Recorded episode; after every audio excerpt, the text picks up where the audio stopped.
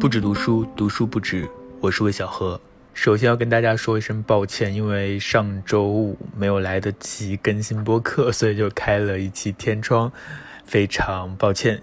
希望之后能够准时更新，但是好像也不能保证。我尽量啊，我尽量。那么现在已经是十一了，已经进入了每一年的最重要的一个长假。不知道大家现在在收听这期节目的时候，是不是已经在去玩的路上了？那么今天这期播客呢，其实也正好和旅行相关。说到旅行的话，不知道大家喜不喜欢读旅行文学？去年有一本书，一本旅行文学，非常的热门，也非常的受到大家的喜欢。我自己也写过文章推荐，就是刘子超的《失落的卫星》，写的是中亚。其实他之前还有一本书，写的是他的欧洲旅程，叫做《在午夜降临前抵达》，最近刚刚出了重版。所以呢，在前段时间有机会和刘子超在深圳有过一次呃聊天，所以就有了今天的特别节目了。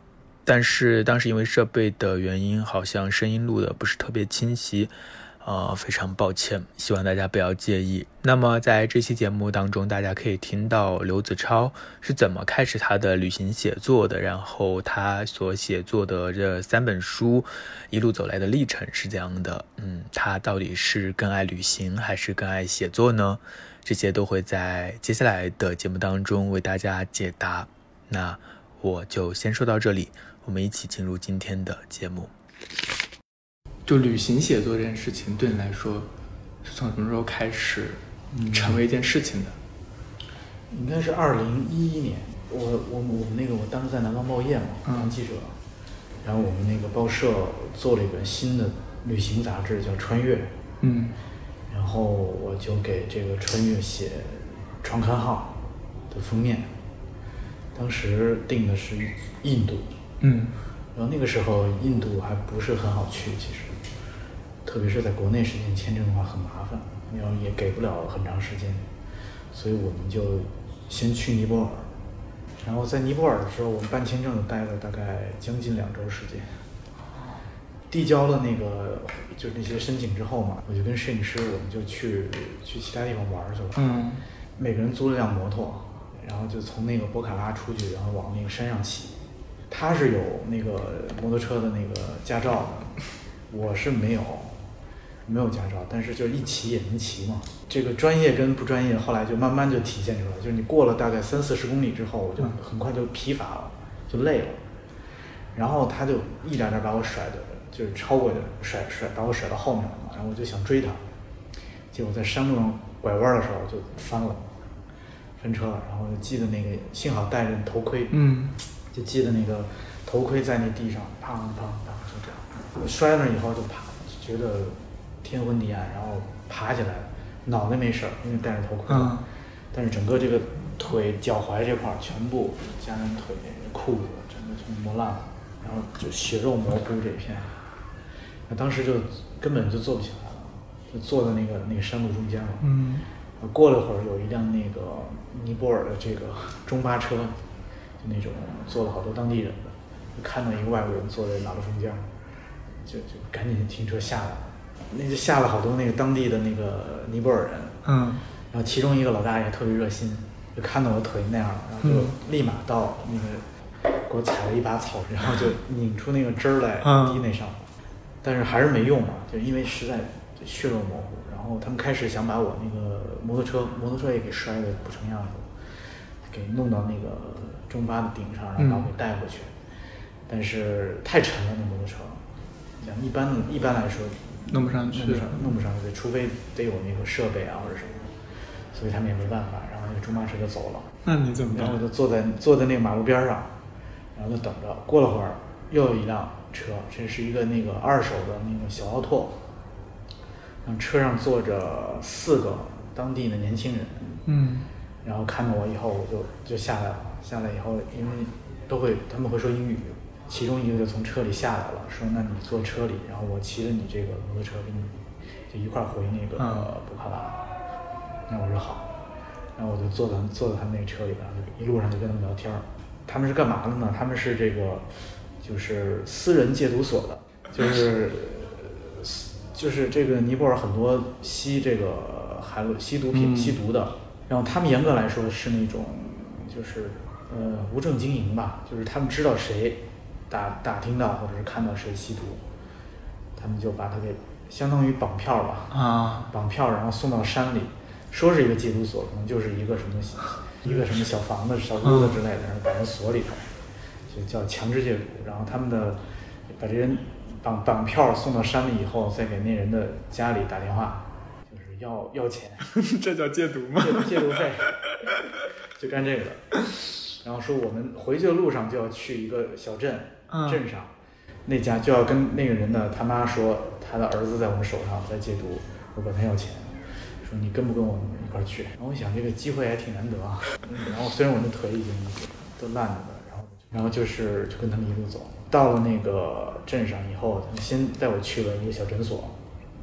那个医生就有什么酒精棉啊，消毒了一下，然后抹了点儿那种印度的神药，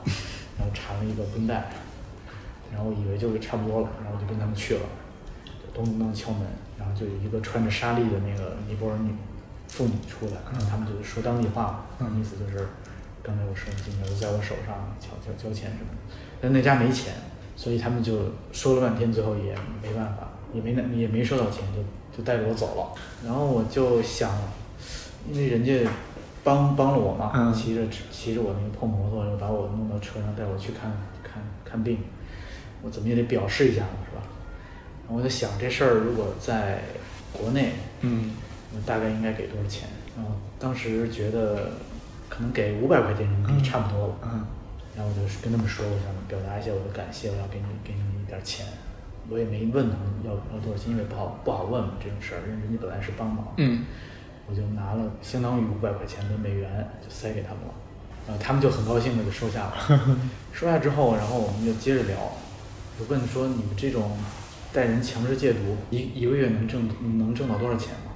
他们说说了一个数字，然后我一算，相当于人民币一千块钱。然后带我回到那个博卡拉以后，其中一个人还把那个摩托直接开到修理厂去了，啊就让他朋友给修好了，然后就看着跟没没摔过一样，然后我就他们就把那车给还了，嗯然后那个老板也没看出这车车出了车祸，然后我们就在那个博卡拉就告别了。奇遇啊，对，然后就是我那时候还没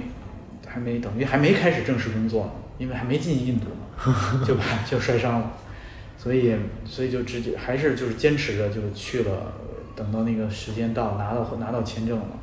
就去了印度。嗯。在印度开始就是我以为这个脚这么着包上就好了嘛，嗯。但是因为印度那个环境比较的卫生状况很差很差嘛，嗯然后又加上那个那那那个是三三月份去的，是属于旱季，非常热。然后我走了大概十几天，到了这个印度中部那个那个那个圣城瓦伦纳西的时候，觉得这脚不对劲儿，感觉。然后我就把那个绷带摘了看是怎么回事儿，然后发现已经结痂了。但是结痂呢，因为那个摔得很深，嗯就是那个是一个大坑，这个脚踝上是一个大坑，所以它只是表面结了痂。然后那个痂因为每天走啊什么的，马上就要掉了。然后我把那个痂揭开一看，里头是个洞，然后那个洞里面那个肉已经烂了，呃，然后还就发出了那种腐肉的那种气味。真的，对，然后我想，我操，这回完了。刚进印度一一周左右嘛，还没有什么采访啊，还有要去的地儿还没去，不可能直接就这么回去，因为那个报社已经把钱给你花了嘛。你这样回去的话，那那个封面做不出来，那个创刊号出不来，那我然后我就去这个诊所，不是就是药店，嗯买了一包酒精棉，嗯。就是那个棉花棉花球，然后买了那个消毒水儿，然后买了绷带，还买了一个那种应该是护膝吧，嗯。然后每天早上就是出发前先用棉花球蘸那个消毒水儿，把那个伤口擦一遍，痛吗？就得轻轻擦，因为就是弄可能会痛，因为已经烂了，擦一遍，然后再拿一个干的棉花球把那个洞堵住，然后围上绷带，然后再把那个护膝套在那个脚踝上，就等于把它固定住了嘛。所以这个裤子这块儿一个大包，然后就就去每天出去，然后到了晚上再把那个拆下来，再用那个消毒水儿，就每天这样早晚各一次吧，就维持着那个状况。然后在印度怎么着走了将近四十天吧，回北京以后才去医院看的，没什么问题吧那个医生说你这个胆子挺大的，说 你说你再晚来，你这个脚就要废了，就要给你截肢了。天哪！然后就在那医院，真的就是在治疗了好长时间吧。那你的创刊号写的是印度吗？就写的印度，啊，你没有写这段，那段没写，因为那段是在尼泊尔。这是你的第一次想要真正的开始写旅行对，就是的东西。对，就那次算是第一次把这个旅旅行或者旅程当成一个很比较严肃的一个写作的对象。那你后来有写你这一段经历吗？尼泊尔的？这段从来没写过，为什么？对，很精彩，但是就没写，我也不知道为什么，因为这可能它只是一段经历吧。嗯我你还是会更有主题性的去对做你的写作的计划对，对就可能他写可能也是一篇专栏那种。啊，就不会是在一个大的。所以旅行写作的话，它一定是一个长途的旅行，才能够成为一种体，才有一种体量。我觉得是因为如果一个地方待，比如一个城市啊，一嗯个城市也可以写，可能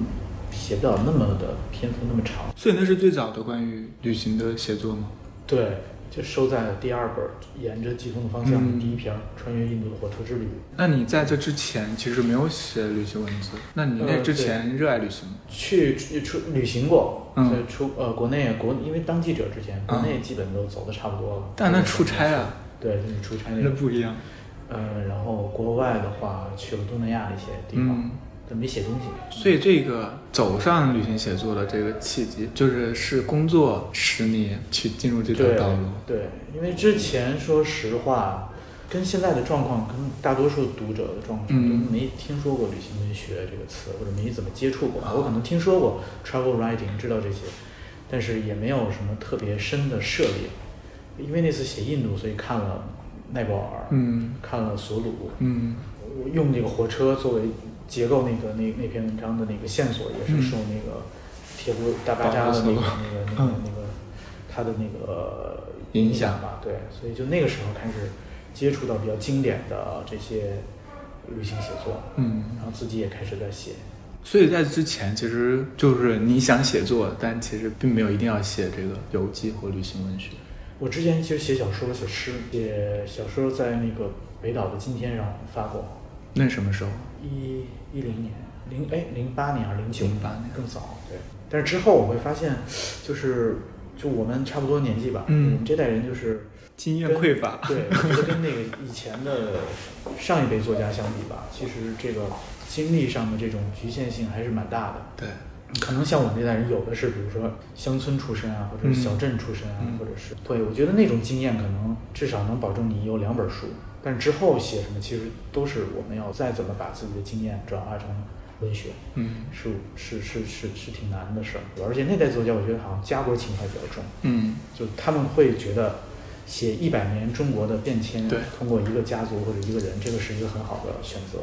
但我们这代人可能不会这么写，你就只能从更小的那种自身的经验出发，嗯那其实大家都呃相对有限嘛。那我像我是北京长大的，我觉得可能就更有限吧，因为相比来说，我觉得乡村经验或者是小镇经验，或者是比如说东北嗯九十年代下岗潮那种经验，都是本身就挺有故事的。它有一个时代的浪潮在里面，你对处在变化之中。对北京可能一北京可能更稳定的。稳定的一种，所以嗯我就更觉得不知道从什么来来汲取这种写作经验。后来就想到，就通过那次写作吧，就觉得哎，是不是把目光移向这种外部世界？嗯呃，就怎么说？抑郁嗯是不是更有价值？因为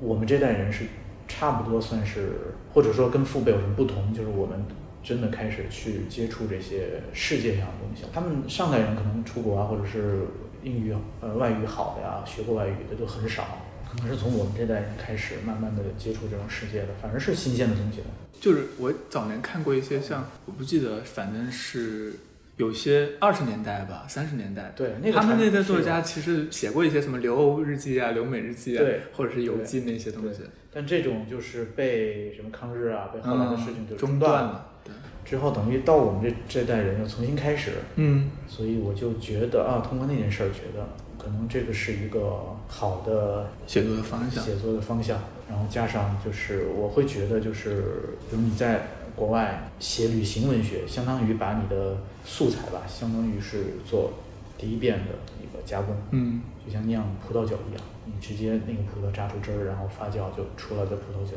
那我觉得虚构的，如果将来我想写虚构的话，我觉得这些素材可能还可以进行二次的嗯，这种陈酿。我对旅行文学还挺感兴趣，倒不是说想要去对那个目的地感兴趣，我觉得旅行文学最重要的是这个人，我对这个人他自己的体验感兴趣，我觉得这个是对。非常独特的一种经验，因为现在这个世界上，你到任何的地方 都很简单，看到任何一个景点的资料也很简单。那你的第一本书《午夜降临前抵达》，它是发生在什么时候的一些旅程？呃，就是我写完印度之后，然后我就离开了那个那个杂志了，嗯我去去去了那个知足嗯 GQ，、嗯然后在那里大概待了大概大半年的时间吧，然后当时就想，挺想挺想出出国去有一个比较长的时间待的，为什么？嗯可能因为当时那种，呃，当时当时那当时的 GQ 好像主要是写什么财富人群，嗯。或者中产阶级，可能我没那么大兴趣吧，对这些题材，嗯。所谓的财富人群，或者是这些他们的挣扎啊什么的这些心灵啊焦灼啊，啊，感觉不是特能理解当时那个状态，自己，所以就有点想离开吧。然后正好那个时候有一个一个项目可以去这个欧洲待大概德国待几个月的时间，然后我就申请了，申请了以后哎就选就选上了。就去了。然后就去了去了德国。然后在德国的时候，因为那个项目就是头一个月可能会有一些这种参访啊，嗯然后之后基本上就是让你去自己去，想去整个欧洲都可以去。然后我就那次机会就离开德国，我就往往东走了。嗯往东走就去就去了中欧和东欧那那一片嗯区域，走了一段时间吧，就剩下的时间都在那边一直在走。然后那个项目结束以后回国了，回国以后因为已经辞已经已经辞已经辞职了嘛，然后就想哎又又不想说马上去，又没有什么机会说马上再找一份工作，有几个月的时间就在家闲着，嗯然后就有一天回来，可能没多久吧，一周左右，刚倒过时差来，然后就坐在那个书桌前面，突然就有一种写写这个旅程的这个之前走这段中中东欧这段旅程的冲动冲动，然后就很快就写出了第一个句子，然后就顺着那个那个感觉语感就一直往下走，然后就每天每天写每天写，嗯，因为当时我还还住在那个父母家里，他们也不知道我辞职的事儿，所以有时候还要出去一下，假装上班 假装去出去采访或者开会什么的。然后大部分时间就是在家写那个，花了大概两个月的时间，两个多两个多月，两个多月的时间，那你这样旅程总共花了多长时间？可能三四十天那种样子吧。那其实写作的时间比真正旅行的时间还要长。对，那是肯定的。对，一天可能写个一千多字吧。那那次旅行你有做准前期准备吗？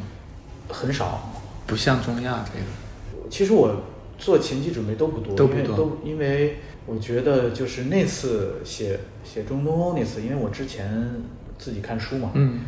包括这个欧洲中东欧的历史啊，或者尤其那边的文学啊，嗯。接触还挺多的，拉巴尔啊，所以去了以后有一种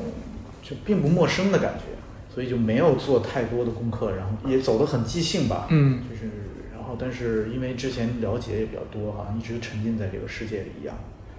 所以反而觉得挺挺挺自在的，挺自由的那种感觉。然后回来以后就把那个就写花时间写出来了，就是午夜降临抵达的上半部、嗯下下章。嗯然后写完之后，就正好那个那个那个之前工作那个写《冲根号》那个旅行杂志，就问我说要不要过来当这个当这个编辑总监。啊呃，去又等于又回去，那个做了大概两三年，到一五年那个杂志就倒了，因为那个时候就是正好是那个媒体新媒体嗯开始崛起的时候崛起，公号什么的什么的，就是然后那些传统媒体又特别纸媒，就大批的死了，然后那个杂志就是就是那个时候就死了。但是这两年时间，因为在那个杂志的关系吧，我们也嗯去了一些，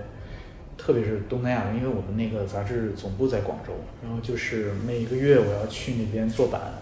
啊。每个月有一周时间哦，所以你是在北京，然后到广州来对，工作一段时间再回去。对。每月都来来一次，做一周版，在啊。在在那个报社，然后剩下那一一般那个做完版那一周结束了以后，大概有十天，因为月刊嘛，嗯。所以我能自己安排一些自主的这些旅行，嗯。我基本也不会管报社或者杂志社要钱，因为杂志社也那时候刚创刊也比较紧张嘛。但是因为挨着香港，挨着这边、嗯。飞东南亚很便宜的，尤其那时候飞香 从香港飞东南亚的，啊。像是都是往返可能六六七百、七八百，就这个价格，亚航嘛，就那种廉价航空，所以就利用那段时间去了东南亚的很多地方，然后慢慢的积累出了第二本书的一些一些一些内容。内容啊素材。对，冬天的时候又去了欧洲，嗯，把那个第一本书就写出来了，所以正好那个杂志的导的时候，我那个书也写完了，我第一本书也写完了。这个杂志和你的整个的这个旅行写作的生涯起到非常重要的作用。对对开启也是它。那旅行杂志其实办的挺好的，嗯如果是现在办的话，应该是一本挺成功的杂志。但是因为那个时候，嗯，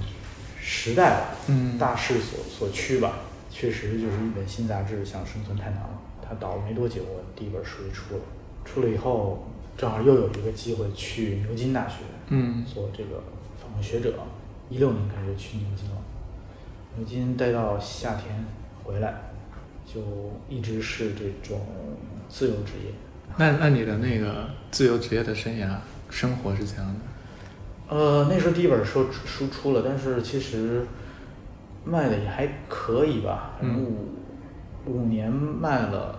三万多本儿，就还还算可以，嗯，但肯定不足以 养活自己。五年你想三万多，也就十几万块钱 对拿到手，肯定不足以养活自己。然后那个时候一六年回来以后，就主要开始写第二本书，因为之前有一些内容嘛，就在那个杂志社写的对，主要是东南亚。然后后来又自己又去了，去了又重新去印度，因为第一次去写的主要是北印度，嗯就孟买以北，然后第二次就是写孟买以南的那个南印度那片区域，然后又去了其他的东南亚的国家，就就攒了一本这个《沿着季风的方向》嗯。嗯，然后当时还接翻译，那时候开始接翻译，像车上跟你说的，就是觉得一方面能对语言有一种磨练，然后另一方面对自由职业者来说，虽然那个钱不多，但是也是钱，嗯。啊，然后就多少能有一些基本的保证吧。对，你是一个自律的人吗？那段时间还挺自律的，仅限于那段时间对，吗？那段时间是挺自律的，就是做做做做，基本上是做这些事儿，然后也很少睡觉，因为啊，呃，因为那段时间可能北京啊，或者是深圳啊这种大城市都是都一样吧，就是都在呃创业嘛，嗯都是在都在那个拉拉什么，咖啡馆里全都是几百万、上千万的风投。对对对，都是那种，然后就觉得自己做的事儿也好，或者是兴趣也好，性格也好，都有点格格不入。我觉得那个时候你跟你同事，他们也大大部分因为媒体鸟兽散了，都在都去创业了。嗯当然有的成功了，有的或者到现在看有的失败了，或怎么样。但但那个时候大家都还是信心满满，都觉得跟以前的朋友也好，同事也好，见面也不知道该聊什么好，因为大家做的事情不一样。那个时代那个那个氛围也有点觉得压抑吧，嗯所以就主动跟这个这个主流做了切割。从牛津回来以后那一年多的时间，就基本上从来没发过朋友圈，然后也不看朋友圈，然后也没几乎没有社交，也没有出去什么吃饭啊或者怎么样，啊或者买东西啊。那你都在家里吗？你写作在家里还是在？在家里，对，然后就在家做翻译啊，然后写那个第二本书的东西啊，然后做晚上去那个呃家附近的那个公园去去跑步，非常规律的。对，就每天这样。然后那种生活其实，然后自己做饭，嗯那那种生活虽然就是收入很少吧那时候，但是花销也少。嗯，基本上你像你不社交不买东西的话，就挺花销挺少的，要自己做饭就挺少的。对，其实好像从那个时那段时间一直在过类似这种生活吧。那然后第二本书大概过了一年就写完了，嗯第二本书用一年时间写完了，然后就去给了出版社。开始以为会出的很顺利嘛，啊因为第一本书已经出来还书卖的可以啊就是反响还行，嗯然后又得了那个单向街的那个奖，然后卖的也还可以。嗯嗯，第二本书交了出版社以后，正好赶上那那段时间那个中印摩擦开始开始出现摩擦，然后那书是从印度到东南亚的旅程，嗯。其实根本没涉及到这些敏感的东西，任何敏感的东西没涉及到，但是那个，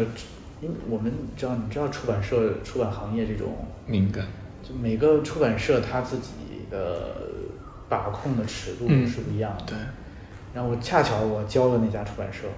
人民文学不是人民文学，不是人民文学之前给的是那个呃，是是从北京那个那个也是一个图书公司，啊从那个北京联合买书号，然后北京联合就说，嗯，这个中印正在什么，你出一本印度书不合适吧？这样子，然后就一直就没出，一直都没出，就拖了很久。就就没出来，就不给书号，嗯，所以后来就，哎呀，也挺着急，也没办法，中途就拖了大概快一年，我就把把把那稿子拿回来了，我找了别的，找的人民文学，然后一下子就，当然人民文学从交稿到出来也用了一年，但他没有出现就是觉得敏感啊或者怎么，因为确实那书跟那些东西不沾边儿嘛，也没写那些区域，也跟那些东西也没有什么关系。所以就又过了一年出来，一九年才出来。其实我一七年就已经写好就写好了，到一九年才出来，两年时间才出来。嗯然后那段时间就是也挺也挺苦闷的吧，因为书出不来，其实就觉得自己做的事儿没有没有结果。对，然后那些其他事儿其实有有又没有什么是特别多的收入。当然这本书出了也没什么收入。然后就那个时候就开始想着，哎呀，还是出去工作出去散一下儿，还是还得写啊就觉，得就你已经打定主意要走这条路那时候那个媒体什么的还是不行啊没有什么起色。那你没有想跟你的那些前同事一样去一些嗯什么公关公司啊，或者是什么创业的？就没想过，因为觉得自己性格也不是很适合，你觉得是什么样的性格？就肯定是文学青年的性格，肯定没办法去那个挣大钱。嗯 然后就觉得这定位挺清晰的吧，觉得自己肯定不适合，就还是得写东西，然后就想去，要不写本俄罗斯吧，啊，然后就去俄罗斯了。去俄罗斯，先是去了克里米亚，因为那时候正好俄罗斯吞并了克里米亚，嗯整个克里米亚走了一圈儿，然后回来以后写了大概三四万字的东西，然后就想，哎，那要不写一个关于俄罗斯的，嗯就这么想，然后就去了，又去俄罗斯，从伏尔加河的呃源头走到入海口，是一个纵线，然后又又去了那个弗拉迪沃斯托克，从那儿坐那个西走那个西伯利亚大铁路，走到莫斯科算横线。当时想这个书就是一条横线，一条纵线，再加两个岛，一个是克里米亚岛，一个是库页岛，就因为契诃夫写的那个库页岛。对然后都走完了，其实也写了大概写了很多字，其实写了。但没有出啊。对，但后来就出现了一个这种呃意外吧，就是我从这个走完西伯利亚大铁大铁路，在这个莫斯科嘛，准备回国了，正好那个时候哈萨克斯坦推出这个一个新的签证政策，叫嗯那个四十八小时转机免签，正好也顺路，然后也没去过哈萨克斯坦。那我跟正好就从莫斯科回回来飞这个哈萨克斯坦很便宜嘛，他们的航线多得很嘛。嗯。然后从那儿再回来回中国，等于就直接飞了阿拉木图，然后在阿拉木图待了，就是正好待了差不多四十八个小时，然后就回来以后就写了一篇儿关于阿拉木图的，啊。然后写完之后，等于现在就有两两个书的线索了，对，一个是俄罗斯的这本书，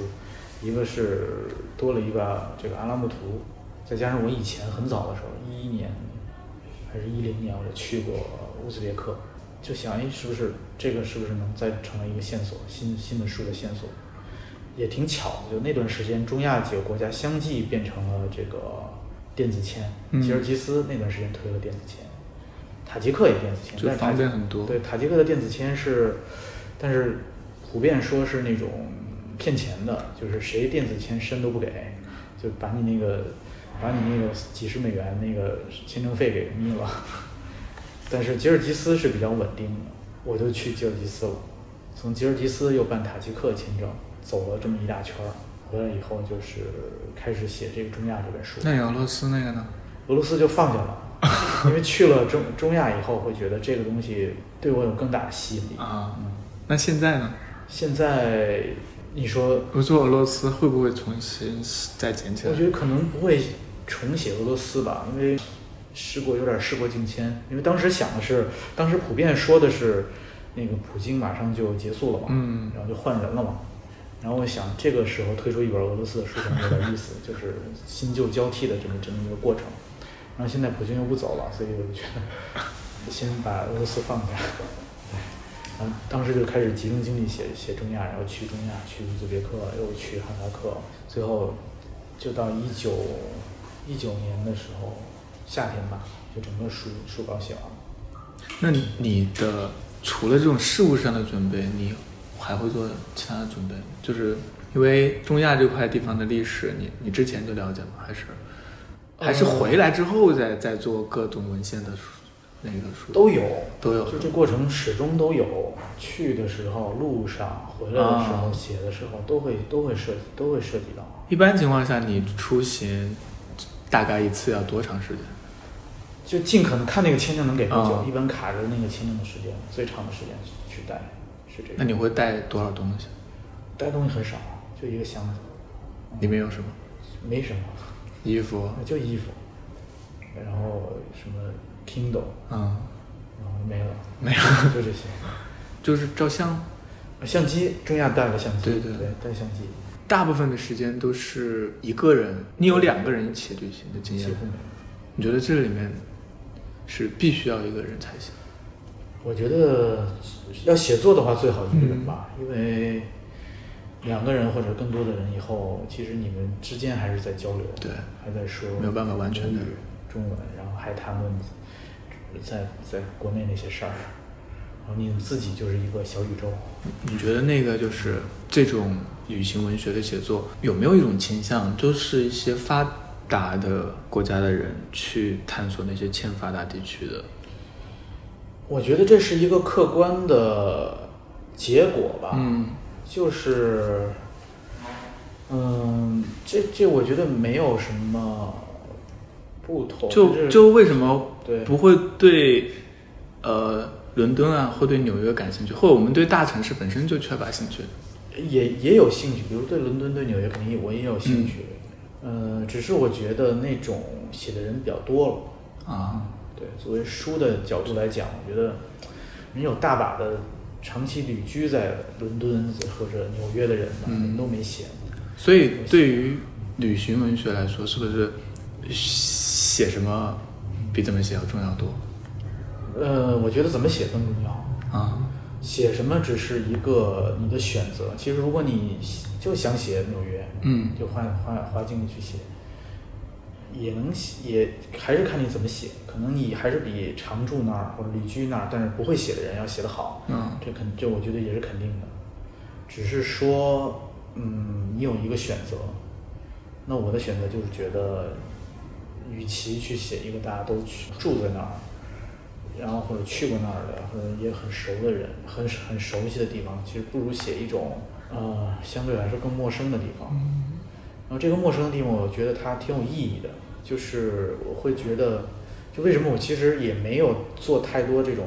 知识上的准啊准备去中亚，但是也能写或者也能也能理解那个地方，就是因为其实它原来是苏联的一部分，我对苏联很了解，然后加上我之前走了整个俄罗斯，我对整个这个苏联的历史啊、俄罗斯的历史很熟悉，然后对他们的那种状态啊、什么解体啊那些东西都挺清楚的。然后其实就是把中亚放在这个语境下去观察了，嗯就是后苏联时代三十年的变这种变迁啊，人的变人的变化，人的人的这种经历啊、生活啊，有了这个主线之后，其实以前中亚那些东西，你就知道把该把它放到哪个位置去观察了，就不会迷失在大量的这种史史史料里头。对，就是我很好奇，在旅行的过程当中，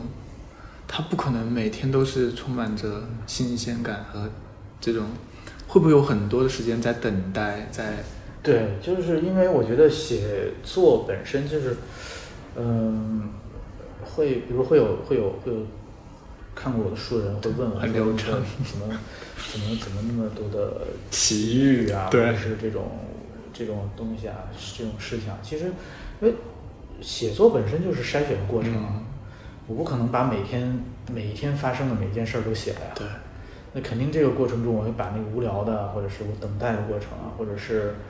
或者是那个没有发生什么惊心动魄的事情，没有遇到什么人那些，我就就我就不写了呀。我写的肯定是经过筛选的最好的东西。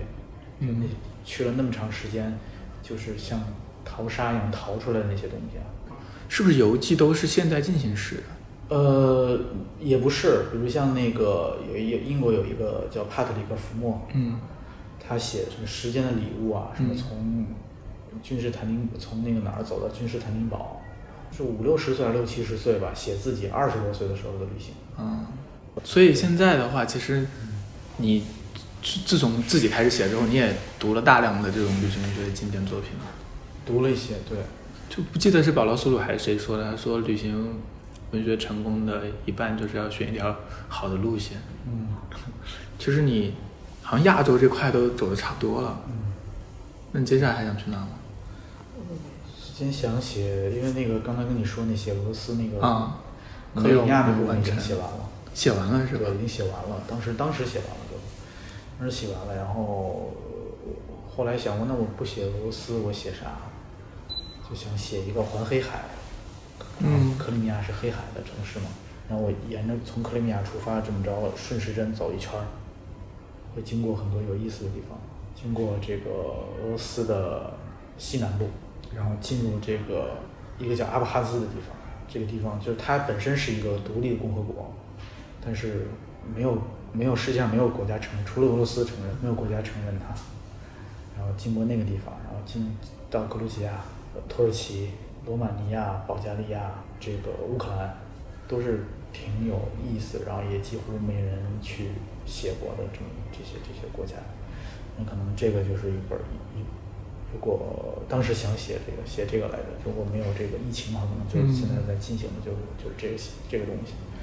你在那个写写的过程当中，就是你你旅行的过程当中会记很多，比如说你不是有一些人嘛，你要跟他们聊天，然后了解他们的故事，当时就要记下来嘛，这些不是，就先放在脑子里。对，就记最多回去记一些这种词吧，关键词啊、哦要点之类的。因为我觉得我不想在旅行中就形成文字，因为我那文字是经过很多很多遍的去一点点写，然后一点点打磨的，就不是我觉得我不是那种在旅行中回去以后啪啪啪就把当天的写下来，然后就然后那个东西就能就能用，嗯跟我最后是完成那个标准差的比较多，所以基本上就记关键词，然后就是回去写的，就是在写作的时候，你去那些东西能帮助你回忆起想起当时的一些场景或者重要的点嗯，就够了，然后还是那个时候再一点点的写，对。好像在国内，就是专门的旅行作家好像很少，对不对？也挺也挺多的，也挺多的嘛。因为我之前做旅行杂志嘛，所以我们撰稿那个好多都、哦都会都是。但是没有说一本本出书的有吗？很多吗？嗯还是说没有因为我觉得是这样没有大部分被看见。对，我觉得是这样，就因为很多人其实更更爱的是旅行，啊、就那些人那你呢？我觉得我更爱旅行还是写作？我觉得我是更爱写作吧。啊，旅行只是一种写作的途径。对，是写作的途径，也是写的，对，它是服务于写作的，我觉得是。